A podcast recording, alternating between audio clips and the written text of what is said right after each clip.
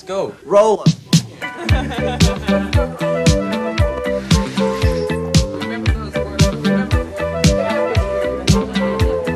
Hola amigas y amigos, les habla Mauricio de Medina y les doy la bienvenida a un episodio más de Aprende, ahorra e invierte. Te invito a escuchar el tema Testamento, todo lo que debes saber, el resumen semanal de los mercados y la frase de la semana. ¡Empezamos!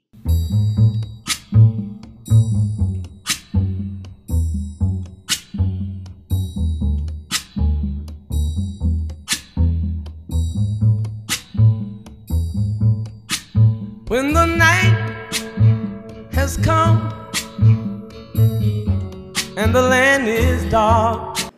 El tema de la semana. Hola amigas y amigos, soy Mauricio de Medina en un episodio más de Aprende, ahorra e invierte. En este mes de septiembre vamos a hablar sobre testamentos.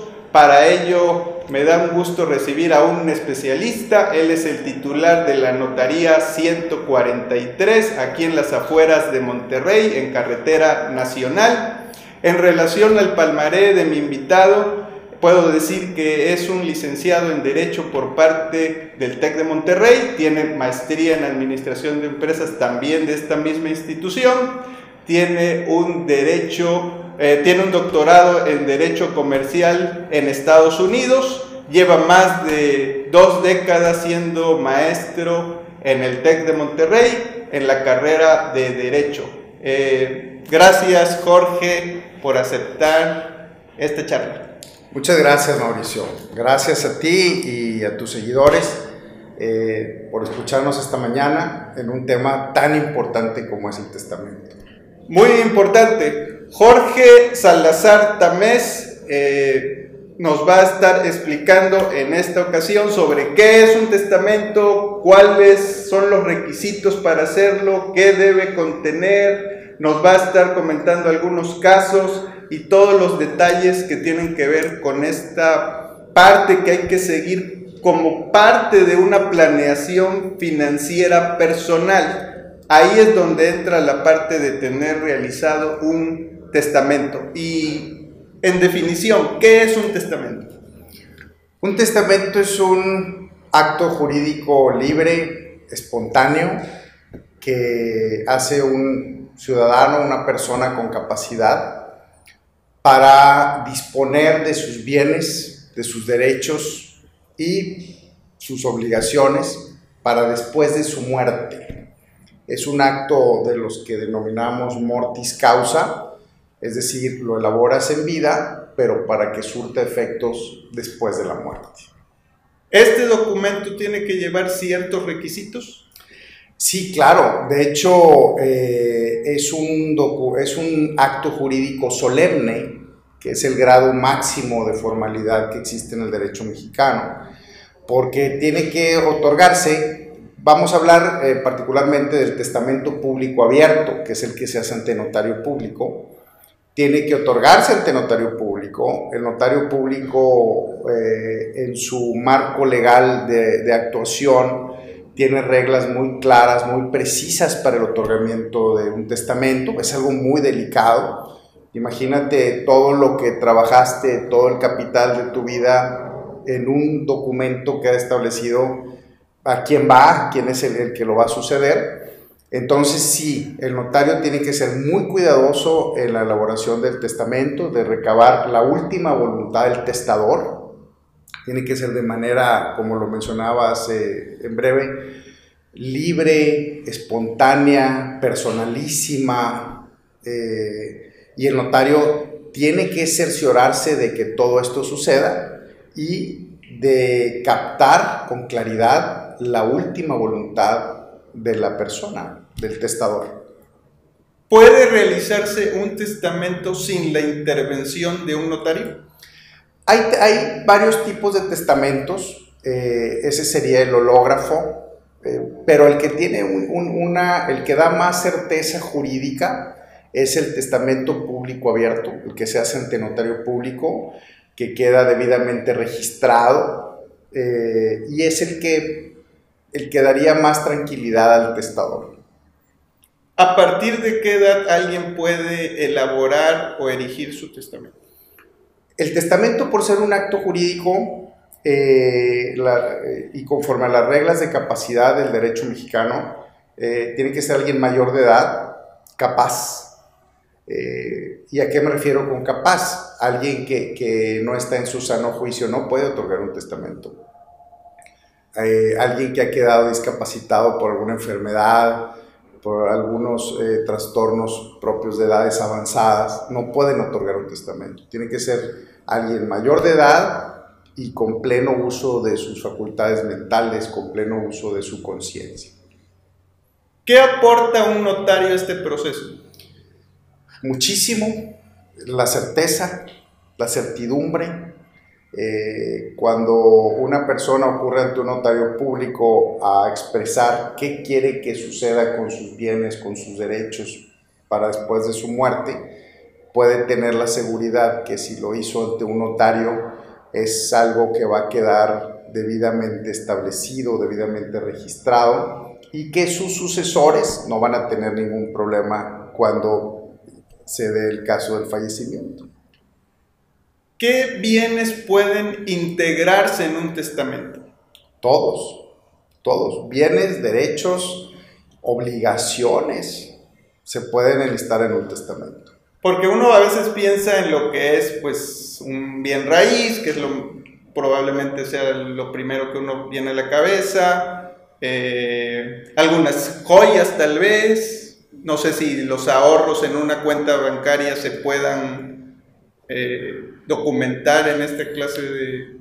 Bueno, es una muy buena observación. Todos los instrumentos eh, que forman parte del sistema financiero, como una cuenta bancaria, un seguro de vida, eh, una inversión, fondos de ahorro de las empresas, eh, tienen la figura de la cláusula beneficiaria. Entonces ahí el testador tiene que tener cuidado, tiene que, que prestar atención de que en caso de haber cláusula beneficiaria no se contraponga con la cláusula testamentaria. Si llegara a contraponerse, eh, hay decisiones de la Corte que tiene más jerarquía la cláusula beneficiaria, sin embargo, pues no, no nos vamos a liberar posiblemente de un buen litigio. Entonces, hay que, eh, hay que ser muy claros que si hay cláusula beneficiaria, esté coordinada, por llamarlo de alguna manera, con la cláusula testamentaria. Si no hubiera una cláusula beneficiaria, entonces esos dineros eh, tendrían que entrar a la masa hereditaria y distribuirse de acuerdo a la disposición testamentaria. Es común que las personas mueran sin un testamento. Desafortunadamente sí, el gobierno federal, el gobierno estatal y hasta los gobiernos municipales eh, han hecho esfuerzos importantes en tratar de llevar esta, esta figura jurídica a la ciudadanía con testamentos gratuitos, testamentos a bajo costo o este mes del testamento, que es un programa nacional con eh, un testamento este mes cuesta 3 mil pesos eh, eh, para, para que más gente tenga su testamento, porque efectivamente hay muchas personas todavía que no tienen un testamento y bueno, las repercusiones eh, de no tener un testamento pues eh, pueden ser no deseadas, ¿verdad? Eh, muere alguien intestado, entonces en lugar de que el de cuyos, que es el que muere, disponga quién va a recibir sus bienes, quién va a recibir sus derechos para después de su muerte, si tú no dejas un testamento, entonces la sucesión ya no es testamentaria, sino es intestamentaria. Entonces hay que hacerla, aunque los notarios ya tenemos facultades para hacerlo, el notario o el juez en su caso tendría que basarse en lo que dice la ley de cómo se distribuiría el haber hereditario en caso de que no haya un testamento, que es lo que se le llama la sucesión legítima. Tú no decides, la ley decide por ti. Ok, antes de entrar a esa decisión, este documento, que es un documento, el testamento, Es una, sí, se, esta- se establece una escritura pública, es un documento, al final de cuentas. ¿Es digital o físico? Físico.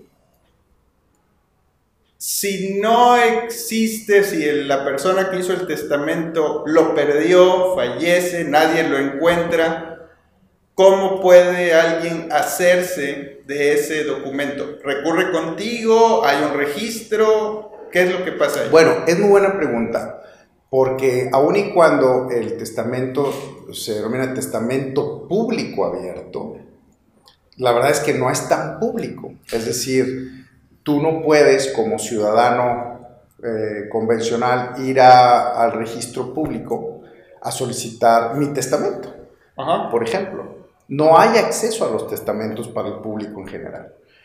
El notario, cuando los presuntos herederos o los que tengan un interés jurídico en la sucesión llegan ante el notario, el notario tiene la facultad de solicitar al Archivo General de Notarías y al, Registro Público de la Propiedad que le informen si hay algún testamento registrado por el de Cuyos, por quien acaba de fallecer. Entonces, a mí sí me van a decir, pero yo tengo que justificar que esa sucesión se abriría en su caso en mi notaría. Ok. Pero previamente alguien tiene que venir a solicitar ese documento. El notariado, uno de los principios fundamentales del, del notario y del notario en general, obviamente, es el principio de rogación. El notario nunca puede actuar por cuenta propia, por impulso propio. Ujú. El notario siempre trabajamos y siempre prestamos nuestros servicios notariales a solicitud de una parte. Ok. ¿Y esa parte qué tendría que presentar para que tuviera efecto esta acción de ir a consultar? Tiene que, que demostrar un interés jurídico, un interés legítimo de, de que se abra la sucesión. Por ejemplo, si una persona que se apellida Pérez Pérez viene a tratar de abrir la sucesión de alguien que se apellida González González, pues habría que ver, el notario tendría que asegurarse que hay un interés jurídico, un interés legítimo suficiente para abrirla. Pero para eso tendría que darse el deceso de la persona. Si la persona siguiera viva, no tendría que no podría alguien venir a preguntar, aunque hubiera una línea de un interés válido por saberlo o consultarlo, no se podría realizar. No, no se puede realizar. El único que podría venir a solicitar una copia certificada de su testamento o una copia del testamento porque lo extravió es el, es el testador. ¿Tendrás el dato de cuántas personas en nuestro país recurren a hacer un testamento? No lo tengo, no lo tengo, no sé si exista. eh, sin embargo, lo que sí te puedo decir es que no lo suficientes. Estamos en una campaña permanente eh, motivando a la gente, a la población que haga su testamento, que es un acto de, es un acto de responsabilidad con ellos y con sus sucesiones. Ok. Eh, algo que creo que sería muy importante para quienes escuchen o vean este, esta grabación sería que nos dieras algunos ejemplos ya reales que tú hayas vivido, palpado, de los problemas que se pueden originar cuando no se tiene un testamento. Hijo, no acabaríamos nunca, pero voy a poner, tratar de poner un ejemplo este, sencillo. Eh, hay una figura en el derecho sucesorio que es la figura del albacea. El albacea es una figura en donde, perdón, que, tiene como responsabilidad hacer que se cumpla la última voluntad del de cuyos, del testador. Eh, y en muchos casos, imagínate que es una sucesión, de, muere el padre o muere la madre y hay cinco hijos, porque por ejemplo en Nuevo León heredan los hijos. Ok. Puede llegar a he- a heredar el cónyuge si solo si demuestra que necesita la herencia, es decir, que no tiene suficientes medios para vivir, pero solo puede recibir hasta la parte de un hijo. Eso en Nuevo León, en en cada estado puede, puede ser diferente, pero en el caso de Nuevo León. Entonces los hijos tienen que decidir quién será el albacea, quién llevará todo, a cabo todos los actos para que se cumpla la última voluntad del testador. Desde ese punto pueden nunca ponerse de acuerdo y el notario, cuando los herederos no se ponen de acuerdo o llega a haber un conflicto en cualquier etapa del proceso, el notario no puede continuar viendo la sucesión y tiene que dirigirla a un, a un juzgado para que se diriman las controversias de los herederos. Entonces, desde decidir quién es el albacea, desde decidir eh, cuál es el inventario, más aún el proyecto de partición, quién se va a quedar con qué, el valor de las cosas. Y después hay problemas que vienen después, inclusive, porque si todos se pusieran de acuerdo, dijeran, pues vamos a recibir por partes iguales, imagínate cinco hermanos copropietarios de X número de propiedades, donde uno quiere vender, el otro quiere rentar, el otro quiere vivir, el otro quiere... Entonces es, es complejo, eh, es complejo el proceso, eh, inclusive cuando hay un testamento es complejo. Sin testamento, pues imagínate, es, es, es peor porque el notario o el juez en su caso, si es judicial la sucesión, pues solamente se apega a lo que de manera supletoria a la voluntad de, de, de cuyos, del que muere, eh, establece la ley. Entonces todo lo va marcando de acuerdo a la ley y a veces esa realidad pues no aplica en la familia o la situación familiar es muy diferente a lo que la ley contempla. Entonces son muchísimos casos. Tristemente, eh, hay familias que se desintegran, que, que, pierden la armonía, no se vuelven a ver por pleitos sucesorios. No quiero decir con esto que un testamento va a evitar eso, pero sí lo previene en la mayoría de los casos.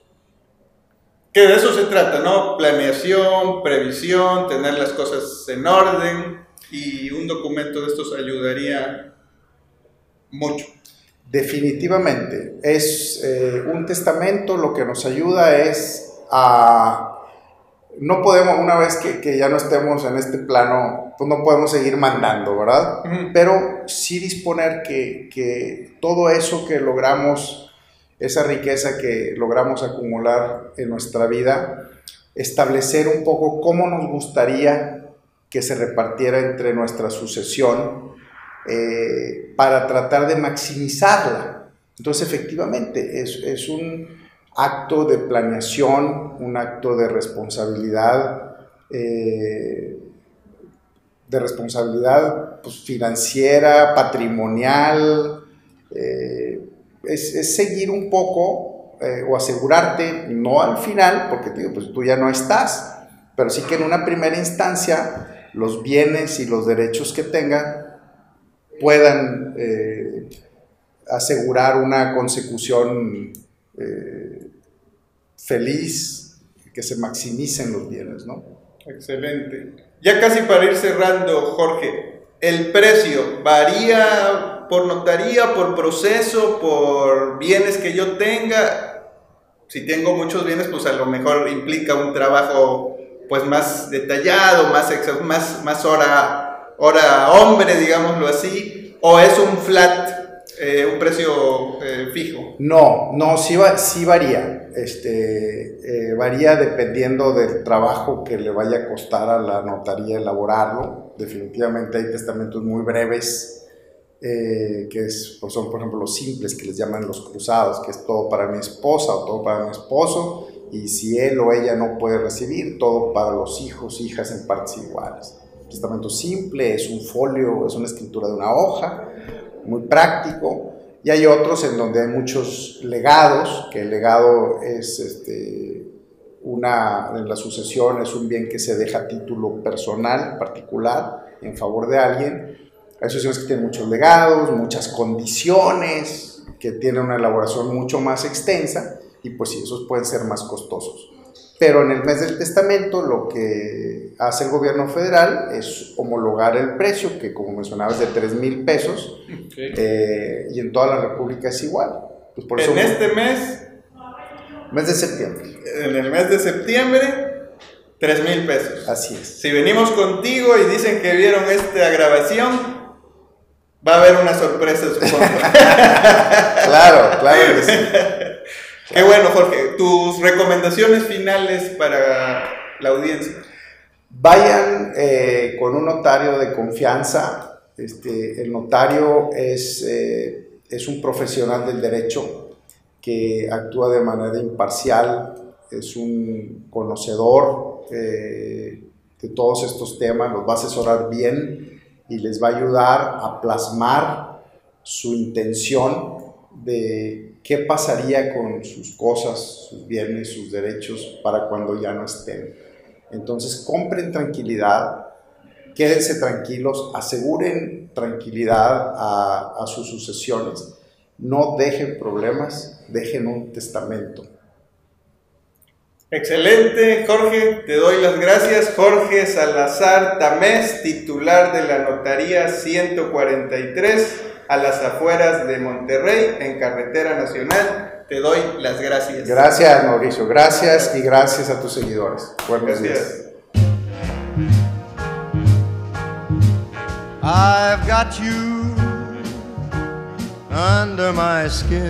Si quieres aprender a ahorrar e invertir de una manera sencilla y práctica, te invito a que visites mi sitio y conozcas el programa de cursos que tengo para ti. Esta serie de cursos tienen un enfoque integral que te llevará de la mano desde las finanzas personales hasta el diseño de portafolios de inversión que incluyen acciones, fondos, bonos y criptomonedas. Y recuerda, la educación financiera es una inversión mínima con grandes rendimientos a futuro.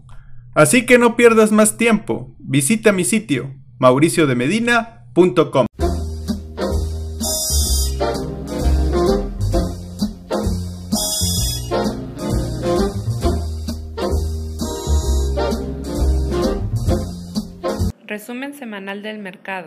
Al cierre de la semana del 16 de septiembre del 2022, tenemos que el dólar fix tuvo un rendimiento semanal positivo de 0.75% y cierra en 20.05 pesos por dólar.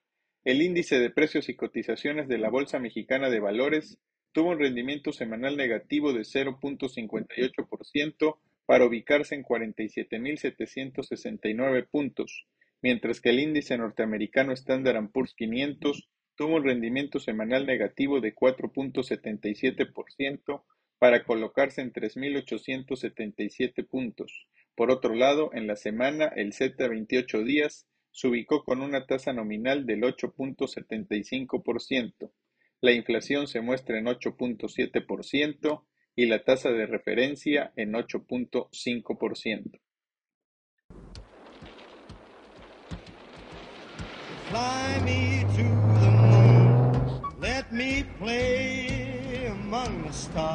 La frase de la semana. Testamento. A mis seres queridos les dejo la vida. Jaime Sabines. Tall and tan and young and lovely, the girl from Ipanema goes walking, and when she passes, each one she passes goes. Ah. Visita mi portal y encuentra herramientas sin costo. Recuerda que en mi portal podrás encontrar los siguientes ebooks, iniciando mi plan financiero, planeación para el retiro y 5 cosas que debes saber sobre el Bitcoin. Adicionalmente, podrás acceder a un curso en línea totalmente gratuito de nombre Introducción a la Planeación Financiera. Todo esto con un solo objetivo, brindarte herramientas para que tomes las riendas de tu presente y tu futuro financiero.